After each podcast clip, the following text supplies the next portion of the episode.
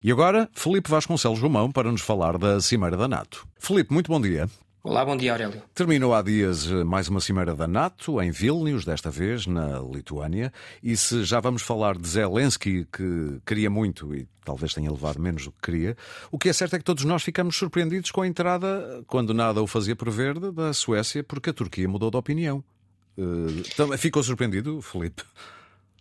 Sim, eh, até agora Erdogan estava a jogar sobretudo dentro de uma lógica de consumo interno da política turca. E talvez não seja despreciando o facto de termos tido eleições presidenciais na Turquia recentemente. Uhum. Uh, e este tema poderia afetar, de certa forma, a dinâmica eleitoral e a política interna. A partir do momento em que se viu libertado dessa amarra, um, Erdogan uh, aumentou, subiu a parada e resolveu transferir esta, esta lógica negocial para o tabuleiro europeu, para o tabuleiro internacional e já não tanto para consumo interno da Turquia.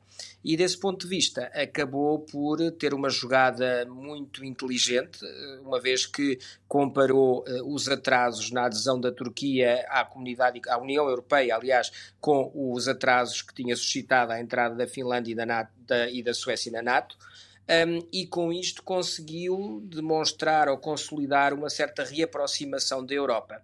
Mas digamos que não foi Erdogan que se reaproximou dos princípios europeus, uma vez que sempre os desprezou em boa medida, mas sim a própria Europa que se tornou mais tolerante com estas ditas democracias não liberais ou iliberais Ehm, que permitem hoje, por exemplo, que os polacos já não sejam mencionados como um exemplo de, de país que está a colocar em risco uh, a, a, democracia. Uh, e, dentro da mesma lógica, Erdogan aproveita esta onda uh, e, e, consegue ter um papel mais ativo no quadro europeu, sem ter que fazer concessões do ponto de vista político interno. E provavelmente dizem alguns, tendo ganho alguma coisa com isso em termos militares? Ou... Claro, claro, claro evidentemente, depois também há essa dimensão, uh, que é a questão do, do, dos contratos militares com os Estados Unidos da América, depois de anos e anos de atrasos, a questão da renovação do software dos F-16 e do equipamento dos F-16 e a eventual compra de novos aviões de combate.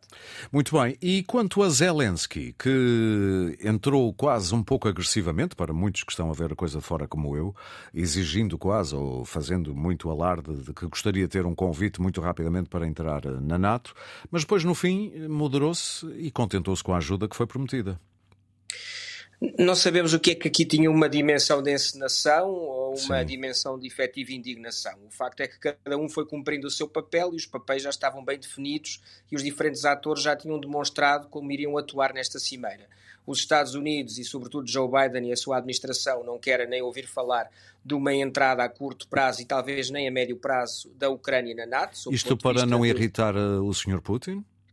Para não irritar Putin e para, do ponto de vista formal, eh, não entrarmos, não termos aqui uma guerra a larga escala na Europa. Sim. Isso é a grande preocupação da administração Biden eh, e convenhamos também que estamos a, a, a menos de, de, de, um ano, a menos de dois anos, aliás, de eleições presidenciais nos Estados Unidos eh, e não convém que haja aqui uma perturbação a larga escala. Sim. Um, da parte de Zelensky. Zelensky eh, fez o, que, o, que o papel que tinha, que tinha por obrigação uh, desempenhar, desempenhou-o bem, uh, fez uh, os seus esforços para uma entrada imediata, é o que é importante também para que os ucranianos percebam que há um compromisso do seu governo com uma, uma promessa que está feita há muito tempo e obteve mais compromissos, não, não, não foi uma vitória a larga escala, mas com, obteve mais compromisso e mais ajuda por parte do Ocidente Ocidente e um papel especial da Ucrânia no seio da NATO, eh, eh, não tendo comparação, não havendo comparação com outros Estados que não sejam membros, o papel que hoje a Ucrânia tem